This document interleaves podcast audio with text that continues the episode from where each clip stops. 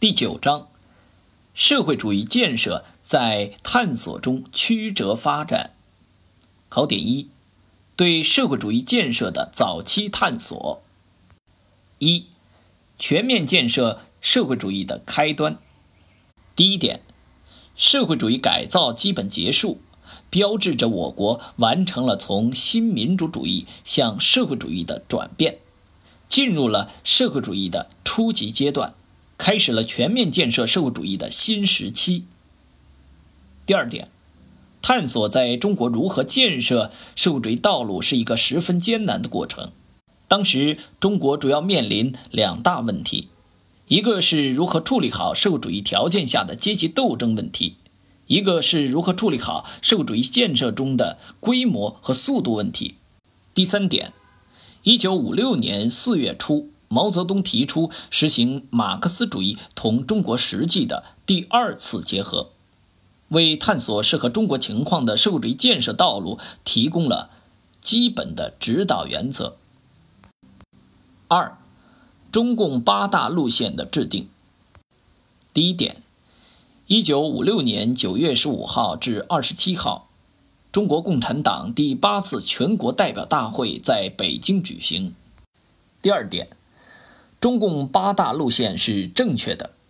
中共八大正确分析了社会主义改造完成后中国社会的主要矛盾和主要任务，指出国内主要矛盾是人民对于经济文化迅速发展的需要同当前经济文化不能满足人民需要的状况之间的矛盾。全国人民的主要任务是集中力量发展社会生产力，实现国家工业化。